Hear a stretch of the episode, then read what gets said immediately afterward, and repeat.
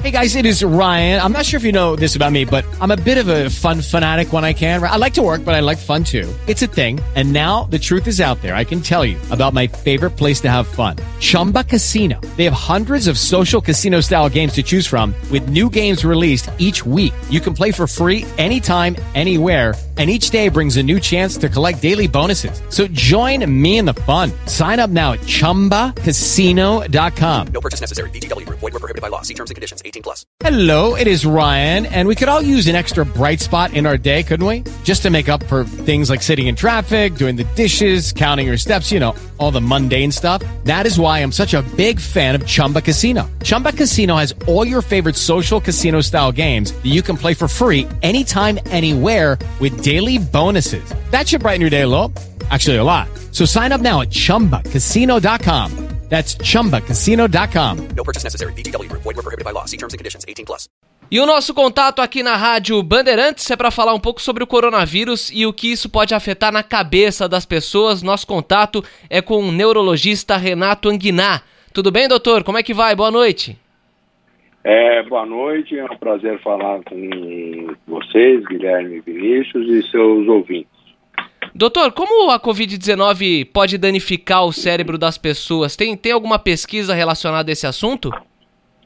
Então, desde o início da, da pandemia, né, desde os dos casos que eram vistos na China, é, alguns é, médicos intensivistas, principalmente daqueles pacientes que já estavam entubados, precisando de respirador, é, percebiam que o nível de agitação desses pacientes, de quadro confusional, antes mesmo de serem sedados, antes de irem para a intubação, era mais alto do que geralmente é visto em um ambiente de UTI. Isso pode acontecer, mas é, começou a chamar atenção esse dado. É, nós sabemos, vamos dizer assim, que a, o coronavírus, né, é, mesmo os outros subtipos, é, tem uma, também uma atração pelo sistema nervoso central, não só pelo quadro pulmonar, e hoje a gente vê que tem vários órgãos que são afetados. Né? Então, a gente tem, inclusive, um sintoma que é de alerta para os pacientes, que é essa falta do cheiro e do gosto, principalmente do cheiro, né? Isso é um sintoma neurológico, né?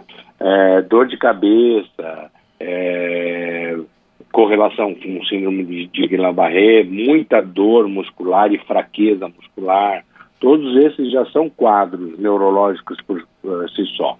Porém, uh, duas outras uh, características vêm se somando na Covid-19 que são os quadros de AVC, de acidente vascular cerebral, vulgarmente chamado de derrame, porque nós temos uma alteração na coagulação, então os pacientes são mais acometidos é, em relação a isso, né? E quadros de encefalite, que são é, é um inchaço do cérebro causando é, com quadros, vamos dizer assim, de confusão, muitas vezes inclusive de perda da fala, e isso são relatados agora em dois estudos, um que vem da China e outro que vem dos casos europeus, recentemente relatados nesses últimos dois dias e por isso que vem chamando mais atenção do mundo é, falar sobre aspectos neurológicos na Covid.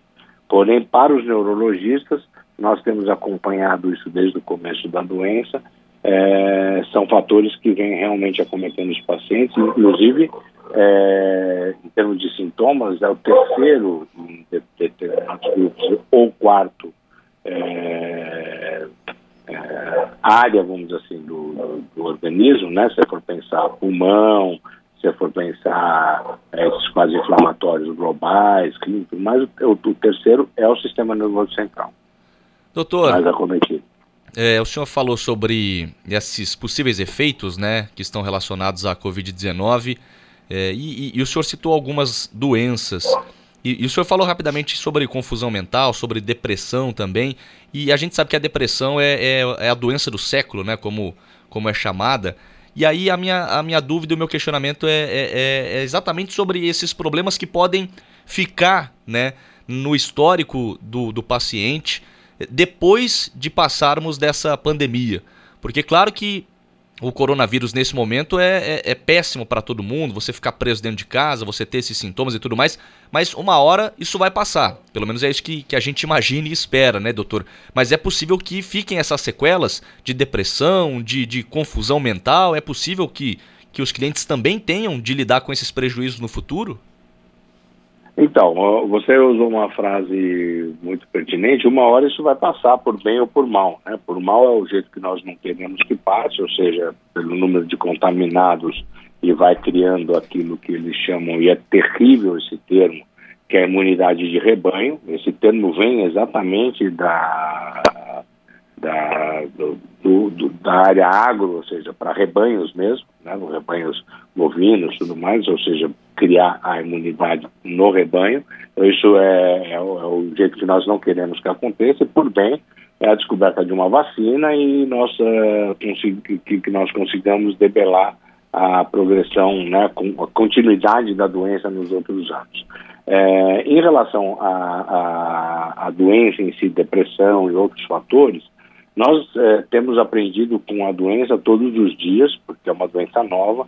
Nunca ninguém viveu isso que nós estamos vivendo, porque podem falar, ah, mas nós já tivemos a crise espanhola. Então eu desafio alguém que tinha que ter pelo menos a crise espanhola aconteceu no ano de 1918, a pessoa para estar para ter nascido durante a gripe espanhola tem que ter 102 anos.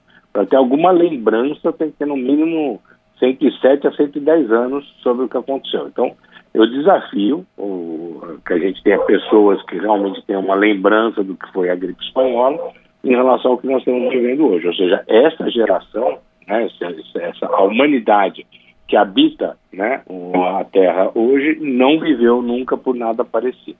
Então, as consequências disso nós também não, não sabemos exatamente quais são, mas certamente o confinamento gera problemas em três grupos que citam muitos idosos, né, que ficam longe das suas famílias, dos seus netos e tudo mais, mas são as pessoas, é, vamos dizer assim, com baixíssimo poder aquisitivo, que a gente sabe que tem muito impacto a doença em relação a essas pessoas, os idosos e os doentes mentais. Existem doentes mentais que vivem sozinhos, e estão confinados de alguma maneira, né?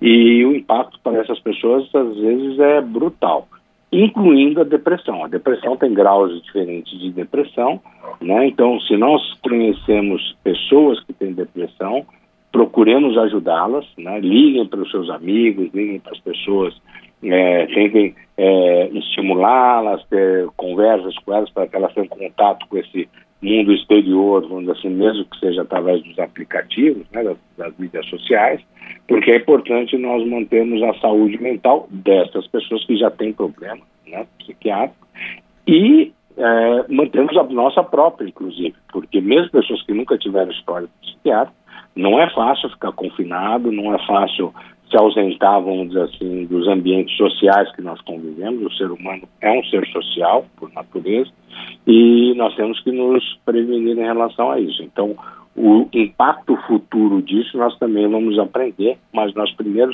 precisamos fazer a lição de casa no presente, ou seja, manter a nossa mente é, sadia, Doutor, é, eu ia perguntar justamente sobre essa questão da idade, né? Se pode influenciar as pessoas que estão numa faixa maior de risco, se isso pode influenciar. E a questão do mal de Alzheimer, o que pode causar para quem pega a Covid num estágio um pouco mais avançado? Veja bem, o risco do paciente com Alzheimer pegar. Isso é uma excelente pergunta, eu agradeço a pergunta. É, é, então, o risco do paciente é, com Alzheimer pegar a doença, ele é muito próximo de um paciente idoso, que eventualmente tem outros fatores de risco também, podem ter fatores vasculares, diabetes, obesidade, enfim. Ele é um paciente idoso, como os outros pacientes idosos, que além do Alzheimer também pode ter outras comorbidades, né? Então esse risco ele existe.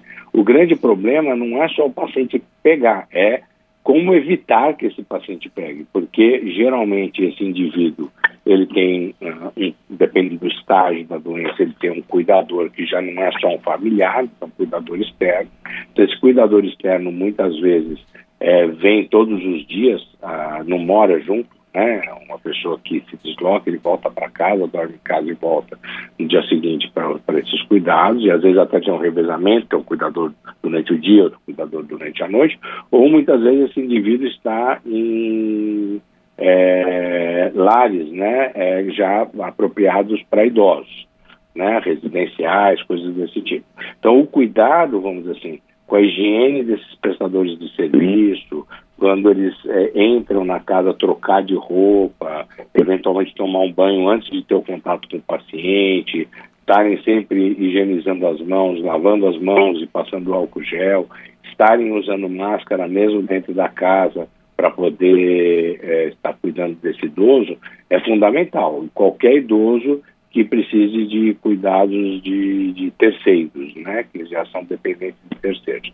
E o paciente com Alzheimer se encaixa exatamente nessa situação. Quando se ele adquire a, a doença, às vezes o grande problema é que, é, por não entender o que está acontecendo, ele é, às vezes é mais difícil o manejo desse indivíduo, né, para tomar banho, mesmo, por exemplo, para levá-lo ao hospital, ele às vezes não quer ir, ou ao contrário, ele está em casa e não pode sair, ele quer sair a todo custo. Então, ah, o estresse, vamos dizer assim, causado por uma pessoa que não está ah, totalmente competente do ponto de vista cognitivo, gera um estresse um no entorno, ou seja, dos cuidadores, dos familiares, é, multiplicado ao que já seria o estresse normal do isolamento. Então, essas pessoas têm que ser vistas com muito cuidado. É, como é uma área que eu atuo bastante, é, a gente acaba é, tendo muito mais solicitações né, de consultas, mesmo por a distância, né, de videoconsultas, para poder ajudar a deixar esses pacientes é, mais tranquilos, para que o manejo com eles também seja melhor e impacte menos a família e os cuidadores. Nós conversamos aqui na Rádio Bandeirantes com o Dr. Renato Anguiná, que é neurologista, e explicou um pouco sobre os efeitos da, do coronavírus também para a cabeça das pessoas. Obrigado, viu, doutor? Boa noite para o senhor. Eu que agradeço, uma excelente noite a todos. Fiquem em casa, se cuidem e é isso aí. Vamos esperar isso passar.